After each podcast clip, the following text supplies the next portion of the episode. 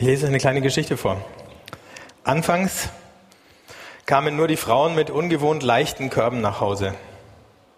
Aber niemand erkannte darin das erste Zeichen einer Verwandlung, die bald alle ergreifen würde. Stattdessen schrieben die Ick es der Trockenheit zu, dass ihre Frauen neuerdings so viel weniger Wurzeln und Beeren als sonst aus dem Busch mitbrachten. Es waren harte Zeiten für dieses ostafrikanische Volk. Nicht nur fehlte ihren Äckern der Regen, auch besaßen die Ik keine Jagdgründe mehr, seit die Regierung Ugandas das fruchtbare Kidepo-Tal samt umliegender Berge zum Nationalpark erklärt hatte. Wenn die Männer nun auf die Jagd gingen, taten sie es verbotenerweise. Tagelang mussten sie ausziehen, um mit ihren Speeren ein Gnu oder wenigstens eine Gazelle zu stellen, denn auch das Wild hungerte. Was sie erlegten, teilten die Jäger unter sich auf, so jedenfalls wollten es die Bräuche der Ik. Nun allerdings schienen einzelne Männer im Busch zu verschwinden. Selbst auf die lautesten Rufe antworteten sie nicht, als hätte der Berg sie verschluckt. Kehrte die Gruppe aber in ihr Dorf zurück, so fanden die Jäger die Abtrünnigen wohlbehalten in ihren Häusern. Allen Fragen wichen sie aus. Erst als immer mehr Männer auf den Jagdzügen unsichtbar wurden, fingen die Ik an zu begreifen. Den Verschwundenen war es gelungen, Beute zu machen. Dann versteckten sie das Tier, um es allein zu verspeisen. Was übrig blieb, versuchten manche zu verkaufen. Nun verstanden die Männer auch, dass ihre Frauen es ebenso hielten. Die Körbe blieben nicht leer, weil es keine Beeren und Wurzeln mehr gab, sondern weil die Sammlerinnen nicht mehr bereit waren, mit anderen zu teilen. So berichtet es der britische Anthropologe Colin Turnbull, der damals unter den Ick lebte. Er ist der einzige Zeuge der Krise, die das Volk in den Jahren nach 1965 durchlitt. Kaum ein Fremder wagte sich damals in das unwegsame Bergland zwischen Uganda und Kenia, wo bewaffnete Viehdiebe umherzogen und Stammesfäden wüteten. Turnbull war nicht irgendein Anthropologe. Er hatte sich an der Universität Oxford einen Namen gemacht, später eine vielbeachtete Studie über seine Zeit bei den Pygmäen im Kongo geschrieben und war schließlich am weltberühmten New Yorker Naturhistorischen Museum zum Kurator für Afrika aufgestiegen. Die Gelegenheit, das kaum untersuchte Volk der Ik zu erforschen und die Lebensweise dieser ostafrikanischen Jäger mit den ihm so gut bekannten Pygmäen zu vergleichen, ergab sich unerwartet für ihn. Turnbull kaufte sich in der kenianischen Hafenstadt Mombasa einen feuerroten Land Rover, den einzigen, den er bekommen konnte, und brauste los. Er wusste nicht, dass er unterwegs war zu einer Gesellschaft, die gerade zerfiel. Schon bald beobachtete Turnbull, dass immer weniger Ik zusammen in den Busch aufbrachen. Nach einiger Zeit wurde der gemeinsame Beutezug vollends unüblich. Wer jagen wollte, schlich sich nun vor Morgengrauen aus dem Dorf, damit keiner ihn sehe. Immer größeres Misstrauen regierte. Je länger der Regen ausblieb, je mehr die Felder vertrockneten, umso höher wuchsen die undurchsichtigen Palisaden zwischen den Rundhütten des Dorfes, und hinter jeder verschanzte sich eine Familie wie in einer Festung. Man besuchte einander nicht mehr, man vermied es, von anderen eine Gefälligkeit anzunehmen, um sich niemanden verpflichtet zu fühlen. Nicht, dass die Menschen böse wurden. Die Ik waren seit jeher friedliebend und blieben es auch in den schlimmsten Zeiten des Hungers. Turnbull beobachtete auch keine Anzeichen von Hass. Vielmehr verloren die Menschen schlicht jegliches Interesse aneinander. Stille senkte sich über die Dörfer, als die Ik es sich abgewöhnten, Gespräche zu führen. Sie redeten nur noch so viel, dass keine Missverständnisse entstanden. Wer gerade nichts zu tun hatte, setzte sich zu den anderen auf den Aussichtspunkt an der höchsten Stelle des Dorfes, starrte in die Ferne und hing seinen Gedanken nach. Aus dieser Beobachtung, die Colin Turnbull da gemacht hat, hat er ein weltberühmtes Buch geschrieben, das heißt Ein Volk ohne Liebe. Wir haben da ein Bild von den Ick, allerdings aus neuerer Zeit, das haben christliche Missionare gemacht und ihr seht da die Ick beten. Vielleicht ist das auch schon ein Teil der Antwort auf die Krise, die sie durchlebt haben. Die ist auch längst vorbei und überstanden. Und trotzdem wirft es ein ganz interessantes Licht auf unser Thema von heute, nämlich Teilen. Also ich habe, äh, wir haben vor zwei Wochen über Danken geredet als gute Gewohnheit und die zweite wichtige Gewohnheit ähm, die wir anschauen wollen, ist das Teilen. Im Hebräerbrief im 13. Kapitel lesen wir ab Vers 14, lasst uns also zu ihm, Jesus, vor dem Lager hinausziehen und seine Schmach auf uns nehmen. Denn wir haben hier keine Stadt, die bestehen bleibt, sondern wir suchen die künftige. Durch ihn also lasst uns Gott alle Zeit das Opfer des Lobes darbringen, nämlich die Frucht der Lippen, die seinen Namen preisen. Vergesst nicht, Gutes zu tun und mit anderen zu teilen, denn an solchen Opfern hat Gott gefallen. Das Thema des ganzen Hebräerbriefs ist das Opfer. Das wird von allen Seiten beleuchtet und Jesus ist die zentrale Gestalt, weil er gleichzeitig der hohe Priester ist, der für alle ein Opfer bringt und dann der ist, der sich selber opfert. Insofern ist es ein Opfer, das, so schreibt es dann auch der Autor des Hebräerbriefs oder vielleicht war es ja auch eine Autorin, ein für alle Mal. Also dieses Opfer findet nur ein einziges Mal statt und trotzdem schlägt der Hebräerbrief dann den Bogen und bezieht uns dann doch noch ein, nicht nur als die Empfänger dieses Opfers oder die, denen es zugutekommt und nützt. Ähm, aber es fängt hier auch in diesen Versen nochmal mit Jesus an. Jesus, der stirbt draußen, er stirbt vor den Toren der Stadt. Und weil er draußen stirbt, und es war ja buchstäblich so, Golgatha war außerhalb der Stadtmauern, Hinrichtungsstätten waren generell nie in der Stadt, sondern immer draußen, wie die Friedhöfe meistens auch. Ähm, weil er draußen stirbt, sehen wir nochmal in so einem kleinen Blitzlicht wenigstens symptomatisch, wie die Welt mit dem Gerechten umgeht. Das wussten schon die antiken Philosophen und das wussten die Beter im Alten Testament, ähm, dass der Gerechte in einer ungerechten Welt alle möglichen Dinge zu leiden hat. Und so sehen wir Jesus als den Gerechten, der von den Ungerechten ausgestoßen, gehasst wird. Erst wird er bejubelt, dann wird er gehasst. Und dieses Ineinander ist ja so typisch. Auf der einen Seite beeindrucken uns gute Menschen und auf der anderen Seite provozieren sie uns und manchmal, wenn sie, wenn der Kontrast für uns zu groß wird, dann erwachen bei manchen Menschen die übelsten Instinkte. Aber wir sehen eben diesen hohen Priester, der kommt, der an unserer Seite leidet. Und ähm, dieser Begriff Solidarität, der ist in allen möglichen Bezügen vielleicht auch schon ein bisschen verbraucht worden. Aber wenn ihr sehen wollt, was es eigentlich und ursprünglich bedeutet, dann sehen wir es am besten da, an Jesus. Der hohe Priester, der an unsere Seite kommt und da leidet. Draußen, vor den Toren der Stadt. Und gleichzeitig sehen wir da drin, in diesem Blitzlicht, die neue Welt Gottes, nämlich die Welt, in der der Gerechte lebt und nicht ausgeschlossen und gehasst wird, selbst wenn man ihn heimlich bewundert. Wir sehen sie da vorgezeichnet in der Art, wie Jesus uns begegnet. Und deswegen wird uns hier gesagt, wir haben keine, keine Stadt, die bestehen bleibt, sondern wir suchen die zukünftige. Also diese Art von Gesellschaft, so wie sie jetzt funktioniert, die ist schwierig, die ist vielleicht krank, die ist kaputt, ähnlich wie die Gesellschaft der Ich kaputt gegangen ist. Aber es gibt Hoffnung. Und wir sind unterwegs auf den Tag, wo sich diese Hoffnung erfüllt.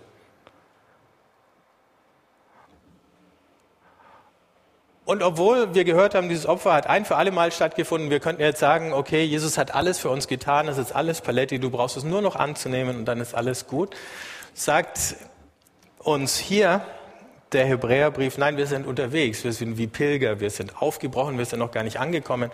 Und während wir unterwegs sind, gibt es ein paar Dinge, die sind wichtig. Das eine, das lesen wir hier nochmal, ist das Danken, das Opfer des Lobes, die Frucht der Lippen. Da haben wir vor zwei Wochen drüber geredet und wer möchte, kann es auch gerne nochmal nachlesen oder nachhören. Heute gehen wir einen Schritt weiter über dieses Danken und das geduldige Hoffen hinaus. Wird uns noch eine Sache da gesagt. Vergesst nicht, Gutes zu tun und mit den anderen zu teilen. Und auch das ist eine Form von Opfer, aber eben eine andere Form, wo wir sagen, so wie Gott mit mir umgeht, so gehe ich mit dir um. Und wenn Gott mir Gutes tut und wenn Jesus sein Leben mit mir teilt, sogar bereit ist, mehr als nur zu teilen, sondern selbstlos zu geben, dann heißt es für uns als Pilger, solange wir noch unterwegs sind auf diesem Weg, es ihm nachmachen. Und dieses Opfer ist nicht mehr nötig, um irgendwas zu sühnen. Die Sache ist erledigt. Aber es passiert durchaus sowas wie Versöhnung, dass Verbindung zwischen Menschen entsteht, zwischen denen die Beziehungen irgendwie zusammengebrochen sind und sei es nur wie bei den Ick, dass wir einander einfach zu gleichgültig geworden sind, dass keiner mehr mit dem anderen redet, dass keiner den anderen mehr sehen möchte, weil er nicht weiß, ob er damit klarkommt mit dem Anspruch, den der andere allein durch sein Dasein an einen stellt. Jetzt ist es ja so, dass Teilen nicht nur kostet, sondern eben auch verbindet. Teilen ist eine typisch menschliche Fähigkeit, die bei Tieren, wenn, dann nur ganz im Ansatz äh, vorhanden ist. Natürlich füttern Vögel ihre Kleinen oder so. Ähm, aber Vögel bilden keine äh, Gemeinschaften, in denen sie auf Dauer irgendwie miteinander Körner sammeln, die irgendwo ablegen und dann gemeinsam picken. Ne? Höchstens, wenn Leute für die Tauben oder die Spatzen was hinstreuen, sitzen sie da miteinander. Aber selbst wenn er Enten oder Spatzen füttert, merkt er schon, ähm, die teilen nicht miteinander. Das ist das Letzte, was die machen. Ähm, selbst bei den äh, Primaten sehen wir noch, dass die zwar begrenzt in der Lage sind zu kooperieren, aber wenn nicht zumindest äußerer Druck auf so eine äh, Schimpansenherde äh, herrscht, das gibt's, wenn sie von Leoparden bedroht werden, dann können sie ein bisschen besser kooperieren. Aber sobald der äußere Druck weg ist, schnappt sich jeder, äh, was er kriegen kann. Schimpansen sind fast so intelligent wie Kleinkinder oder ähnlich intelligent wie so zwei- oder dreijährige. Aber bei Kleinkindern beobachtet man was anderes. Wir beobachten auch krassen Egoismus und Meins, aber dann gleichzeitig die Fähigkeit, und das lernen die Kinder und sie können es dann hoffentlich auch irgendwann dauerhaft, zu teilen. Und zwar jetzt gar nicht, Kleinkinder können noch nicht berechnen teilen, das können Erwachsene dann, in der Hoffnung, dass man irgendwann mal wieder was kriegt. Aber so weit können die, denken die Kleinkinder noch nicht, die leben so sehr im Augenblick und sie teilen trotzdem. Teilen ist was anderes als äh, schenken oder Almosen geben. Das hat ja bei uns schon negativen Klang. Zum Teil auch äh, zu Recht, weil da so ein Gefälle in der Beziehung drinnen ist. Ne? Ich gebe von meinem Überfluss dir, arme Schlucker, was ab. Ist auch ein bisschen eine einseitige Geschichte. Teilen geht weiter, weil es den anderen als jemanden erkennt, der zu mir gehört. Wir sind Teil einer Gemeinschaft, deswegen teilen wir.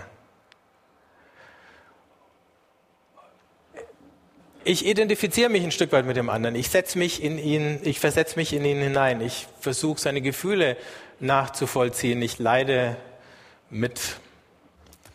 Stefan Klein, aus dem sein Buch ich vorgelesen habe, Der Sinn des Gebens. Ich lese nachher noch ein Stück vor, ein wunderbares Buch, schreibt von seiner eigenen Tochter, die manchmal rabiat mit Kindern umgehen konnte. Dann schaut sie, gehen sie in den Zoo und sie sieht, wie ein kleiner Affe äh, vom Baum fällt und schreit Aua. Das können Kleinkinder auch schon. Die sehen den anderen oder irgend, ab einem bestimmten Zeitpunkt lernen sie, sie sehen den anderen und wissen, das muss ihm jetzt wehtun und empfinden den Schmerz fast mit. Wir als Erwachsene können es noch besser und gleichzeitig haben wir Techniken entwickelt, uns von allzu viel Schmerz anderer irgendwie abzuschotten und abzugrenzen. Aber man hat festgestellt, und das sagt den meisten schon der gesunde Menschenverstand, geben schafft eine Verbindung zwischen Menschen.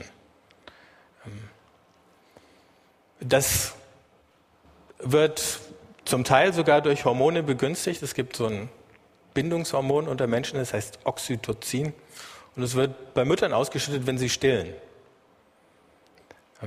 Und das fördert diese Bindung. Man hat aber festgestellt, dass es eben auch alle möglichen anderen Bindungen fördert. Sie haben Tests gemacht mit Leuten, die haben Nasenspray gekriegt, da war Oxytocin drinnen und die sind auf einmal viel umgänglicher geworden.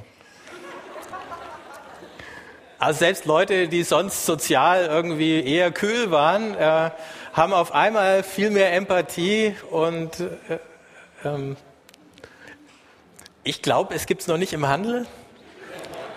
Sonst könnten wir das hier in die Klimaanlage irgendwie reintun.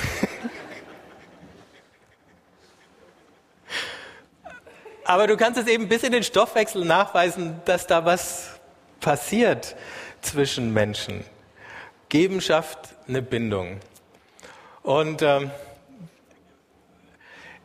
bei uns ist ja auch im Zuge der Wirtschaftskrise alle möglichen äh, Dinge diskutiert worden, zum Beispiel auch diese Geschichte vom Shareholder Value, also wo die Aktionäre versuchen, möglichst viel Gewinn rauszukriegen aus einem Unternehmen. Äh, es gibt ja auch Anteilsscheine, die äh, ausdrücklich Genussscheine heißen. Ne? Also ich versuche hier einen Genuss rauszukriegen. Und das Gegenmodell oder ein Gegenmodell heißt Stakeholder Value, also nicht der, der versucht davon nur zu profitieren, sondern der, der einen Einsatz hat. Das ist dieser Begriff Stake, der auf diese Karte gesetzt hat und der dann gewinnt, wenn alle gewinnen, die dann in Einsatz bringen. Und das bedeutet nicht nur die Aktionäre, sondern eben auch die Angestellten des Unternehmens. Also so ein Stakeholder ist ein Mitbetroffener und das ist ein Projekt, das nur dann zufriedenstellend läuft für alle, wenn alle gewinnen. Aber wir haben es ja gesehen, normalerweise steigt der Aktienkurs einer Firma, wenn Entlassungen angekündigt werden. Das ist die Shareholder-Logik. Und die ist irgendwie, wir wissen es alle, pervers. Aber es geht eben auch anders. Schwierig wird es teilen nur dann, wenn wir zwei Partner haben, wo der eine nichts braucht und der andere nichts hat.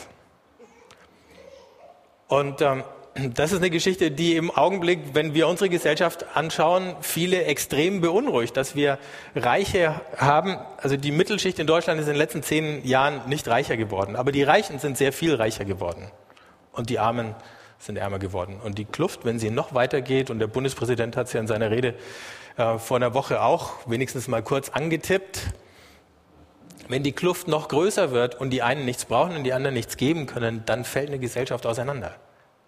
Und es ist ja schon längst so, dass da Parallelwelten entstanden sind, zwischen denen es überhaupt keine Brücken mehr gibt. Außer dem Bundespräsidenten.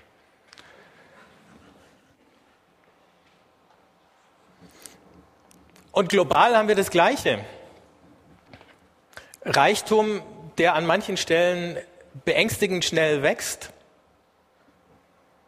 und Armut, die zumindest nicht wesentlich geringer geworden ist. Im Jahr 2000 haben sich die Vereinten Nationen acht Millenniumsziele gesteckt. Ihr seht jetzt gleich hinter mir alle acht. Da geht es um die Bekämpfung extremer Armut und des Hungers, Grundschulbildung für alle, Gleichstellung und Stärkung der Rolle der Frauen, die Reduzierung der Kindersterblichkeit, die Verbesserung der Gesundheitsversorgung für Mütter, Bekämpfung von HIV, Malaria und anderen schweren Krankheiten ökologische Nachhaltigkeit, den Aufbau einer globalen Partnerschaft für die Entwicklung und faire Handelsbedingungen. Zehn Jahre sind vergangen. In diesem Jahr haben die Vereinten Nationen einen langen, langen Bericht herausgebracht, in dem sie versucht haben, mal ähm, eine Zwischenbilanz zu ziehen. Und ihr seht die jetzt hier hinter mir nochmal in Farbe. Sven, wenn du noch zweimal klickst. Ah, hier, gar nicht mehr klicken. Die zwei äh, Punkte, die grün geschrieben sind, da sagen die Vereinten Nationen, wir sind so unterwegs, dass wir es bis 2015 schaffen können. Beim ersten Punkt hat es mich erstaunt, aber sie sagen, wir können es tatsächlich noch schaffen. Extreme Armut und Hunger ist zurückgegangen. Sie ist leicht zurückgegangen. Sie hätte viel stärker zurückgehen können, wenn es die Wirtschaftskrise nicht gegeben hätte. Aber sie geht trotzdem noch zurück. Dieses Ziel ist noch zu erreichen. Beim Punkt zwei haben Sie gesagt, ist fast nicht mehr zu machen in der Zeit. Gelb, das wäre zum Beispiel drei und vier, ähm, Stärkung der Rolle der Frauen, Reduzierung der Kindersterblichkeit, ist so, dass es eigentlich viel zu langsam geht. Es ist nicht ganz unmöglich, dass es noch erreicht werden kann, aber es würde eine gewaltige Anstrengung erfordern. Ähm, bei den Frauen liegt es daran, dass es Regionen auf der Erde gibt, wo es ganz, ganz, ganz schwer ist, da irgendwie Fortschritte zu machen. Und ihr, ich brauche nicht zu erklären, welche Regionen das vornehmlich sind. Ähnlich mit der Kindersterblichkeit, es schaut schlecht aus. Bei der Verbesserung der Gesundheitsversorgung für Mütter, die habe ich weiß gelassen, weil sie es nicht so richtig sagen können im Bericht. Ähm, da fehlen aussagekräftige Daten, um es zu bewerten. Die Bekämpfung von AIDS, Malaria und anderen schweren Krankheiten macht Fortschritte. Es ist noch zu erreichen, aber es braucht äh, eine große Kraftanstrengung. Ökologische Nachhaltigkeit, da schaut es schlecht aus. Und die globale Partnerschaft für die Entwicklung und faire Handelsbedingungen schaut auch nicht gut aus. Von acht Zielen, zwei, wo wir sagen, wenn wir nicht nachlassen, aber nur wenn wir nicht nachlassen, erreichen wir es noch sechs, wo es eigentlich schon schlecht aussieht.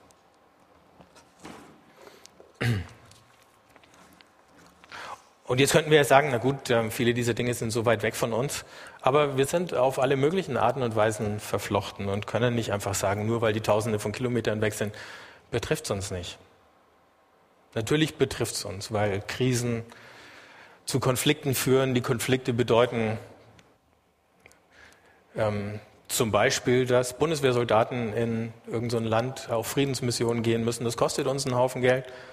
Ähm, und nicht nur das, sondern die Flüchtlinge kommen ins Land. Und selbst wenn wir versuchen es zu verhindern, kommen sie trotzdem, weil sie einfach keine Wahl haben und da nicht bleiben können, wo sie jetzt sind und keine Perspektive. Schauen wir nochmal zurück auf dieses Thema Teilen. Teilen ist eine ganz paradoxe Geschichte. Ähm, wie gesagt, vordergründig kostet und es funktioniert so lange in Gruppen von Menschen, solange es niemand krass ausnutzt. Wir haben solche Geschichten gehabt, Spekulanten, die es ausnutzen, Despoten, zum Beispiel in afrikanischen Ländern Staatschefs, die die Hälfte der Entwicklungshilfe abzweigen und auf irgendwelche Konten in die Schweiz für ihre Familie äh, parken, Kriminelle, die Gesetzeslücken ausnutzen oder unfairen Handel betreiben und natürlich auch die ganz normalen Egoisten, die sagen, wenn die anderen schon alles Schweine sind, warum soll ich dann noch meine Steuern zahlen oder ehrlich sein?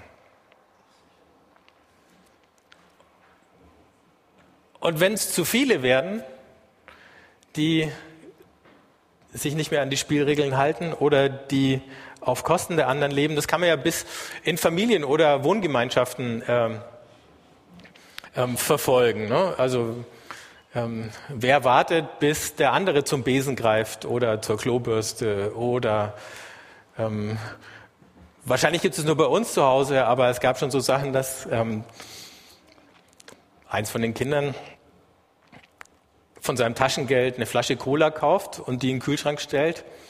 Und äh, eigentlich schon klar ist, dass wenn eine Flasche Cola im Kühlschrank steht, nicht wir die für die ganze Familie reingestellt haben, aber dann war die Flasche Cola plötzlich halb leer. Als das Kind wieder zurückkam und folglich gab es beim nächsten Mal dann Flasche Cola mit Zettel, wo drauf stand Finger weg.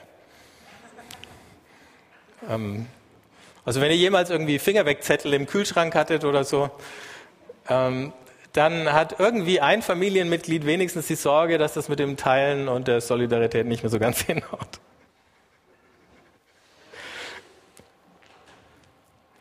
Wir haben, ich habe es gerade schon gesagt, das Problem der Abgehängten. Wir haben das hier in unserer Gesellschaft, wir haben es global.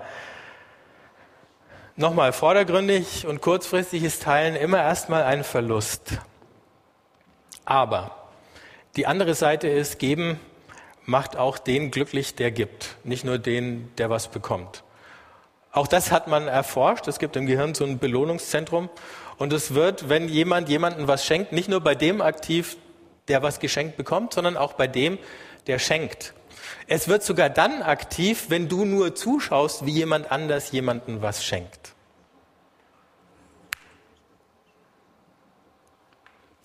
Und dann muss ich euch noch was vorlesen aus diesem äh, netten oder spannenden Buch. So, jetzt habe ich Idiot hier.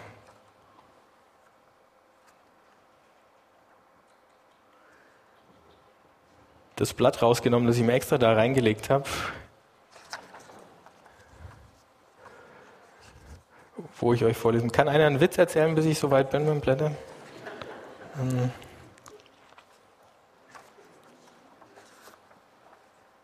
Jetzt.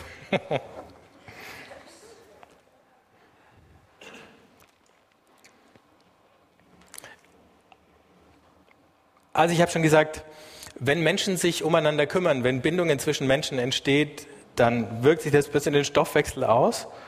Und dieses Bindungshormon Oxytocin, das da ausgeschüttet wird, wirkt sich nachweislich positiv auf die Gesundheit aus. Ähm, beide dämpfen die Ausschüttung des Stresshormons Cortisol und beugen nicht nur Herz- und Kreislauferkrankungen, sondern auch Infektionen vor. Denn chronischer Stress schädigt nicht nur die Blutgefäße, er behindert auch das Immunsystem. Leute, die teilen, heißt es auf Deutsch, sind gesünder. Und dann geht's weiter und jetzt wird's richtig interessant. Ebenso steigert ein starkes soziales Netz unter Menschen die Lebenserwartung. Dies bewirken nicht die Bindungshormone allein, sondern es liegt auch daran, dass Menschen mit stabilen Kontakten auch besser für sich selbst sorgen. Wie eine klassische Langzeitstudie unter mehr als 6500 Menschen in der Gegend von San Francisco ergab, halbieren intensive soziale Beziehungen das Sterberisiko in jedem Alter. Die Zahl erschien so spektakulär, dass viele Forscher sie in ähnlichen Untersuchungen überprüfen wollten. Sie alle kamen zu vergleichbaren Ergebnissen. Ausschlaggebend für die höhere Lebenserwartung ist nicht etwa, dass Menschen von guten Freunden unterstützt werden. Nicht, und jetzt wird es richtig interessant, nicht, was wir von anderen bekommen, ist entscheidend, sondern wie viel wir geben. Dieses erstaunliche Fazit ziehen übereinstimmend drei große Langzeituntersuchungen. Die eine an 1200 spanischen, die beiden anderen an 400 bzw. 1500 amerikanischen Rentnern. Die Wissenschaftler erhoben den Gesundheitszustand der Männer und Frauen und befragten sie ausführlich, wie viel Hilfe und Zuspruch sie von Verwandten, Freunden und Nachbarn in Anspruch nahmen und wie viel sie selbst anderen halfen. Ein halbes Jahrzehnt später glichen die Forscher die Interviews mit Sterbedaten ab. Je mehr sich die alten Menschen um andere gekümmert hatten, umso größer war die Wahrscheinlichkeit, dass sie noch lebten. Unwichtig war, für wen sie sich engagiert hatten. Auch der Gesundheitszustand zu Beginn spielte keine Rolle. Zwar mag es gesundheitlich angeschlagenen Senioren schwerfallen, für die Nachbarin einkaufen zu gehen oder die Enkel zu beaufsichtigen, doch unter gleichermaßen behinderten Rentnern lebten stets die Hilfsbereiten am längsten. So erstaunlich, oder?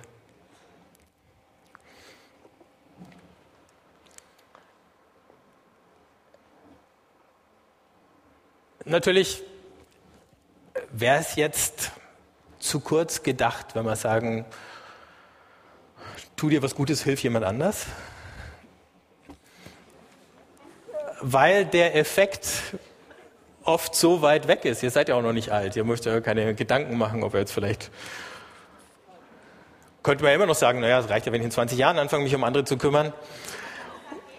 In jedem Alter, ja. Das stimmt, aber in unserem Alter ist das Sterberisiko halt noch nicht groß. Nein. Und es funktioniert ja auch nicht so. Es funktioniert ja nicht, weil die auf irgendeine Belohnung schielen und das dann tun, sondern weil sie gerade nicht drüber nachdenken, sondern es einfach machen. Und weil sie aber die eine Frage sich eben nicht die ganze Zeit stellen, bin ich ein Idiot, dass ich das tue?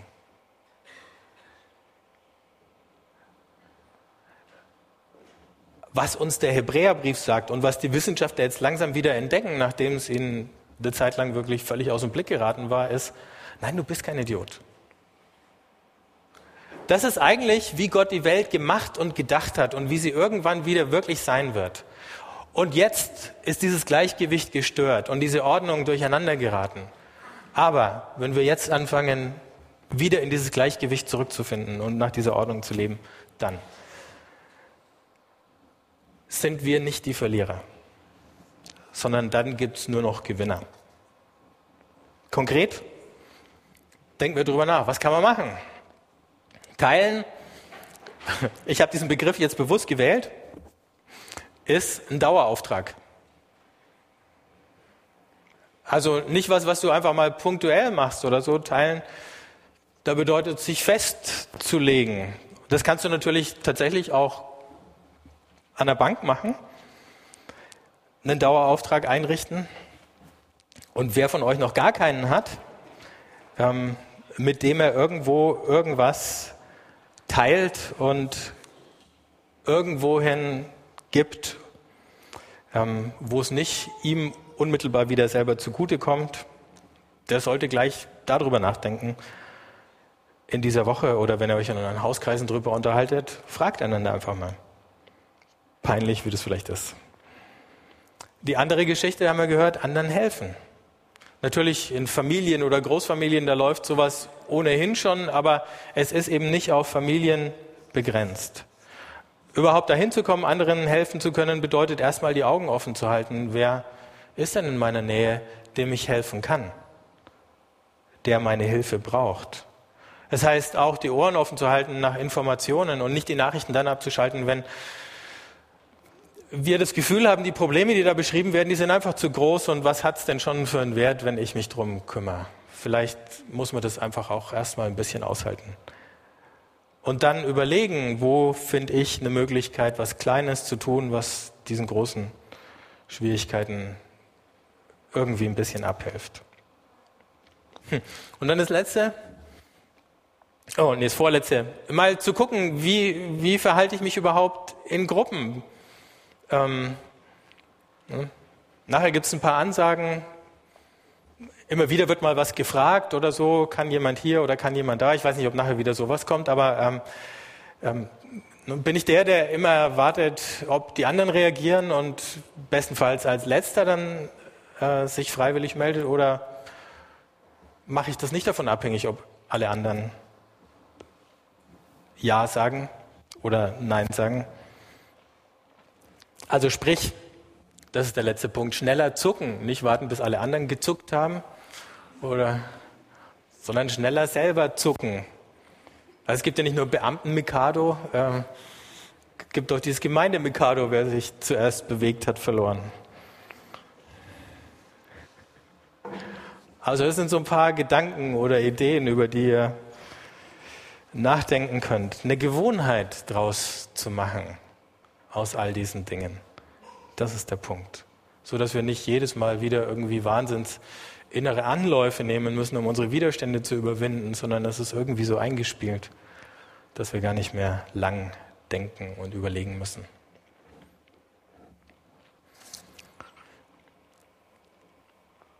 Was gäbe es Besseres, als uns auf dem Weg zu solchen Gewohnheiten wieder zu erinnern an den Punkt, von dem wir ausgegangen sind, Jesus der hohe Priester, der nicht nur sein Leben mit uns geteilt, sondern es für uns verschenkt hat. Und das können wir im Abendmahl tun. Stefan?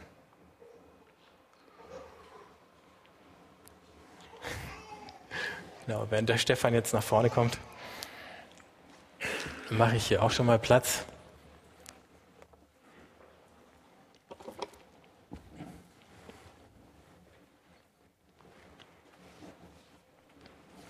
Und da ist es so,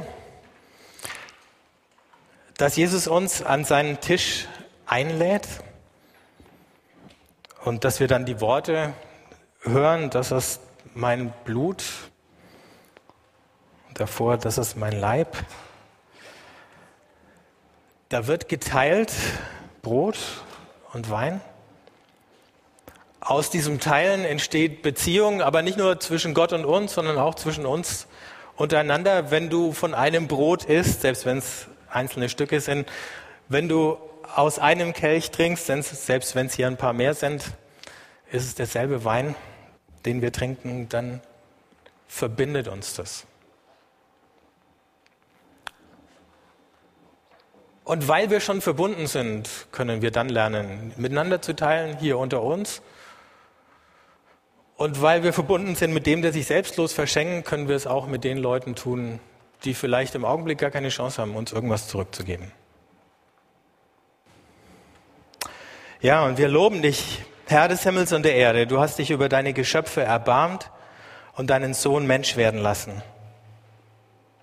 Wir danken dir für das Opfer, das er am Kreuz für uns vollbracht hat.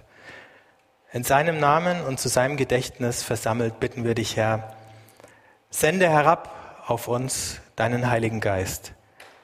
Heilige und erneuere uns an Leib und Seele, damit wir unter diesem Blut und Wein den Leib und das Blut Jesu Christi zu unserem Heil empfangen, wenn wir jetzt tun, was er geboten hat. Unser Herr Jesus Christus in der Nacht, als er verraten wurde, nahm er das Brot, dankte und brach's und gab seinen Jüngern und sprach, Nehmt hin und esst. Das ist mein Leib, der für euch gegeben wird. Solches tut zu meinem Gedächtnis.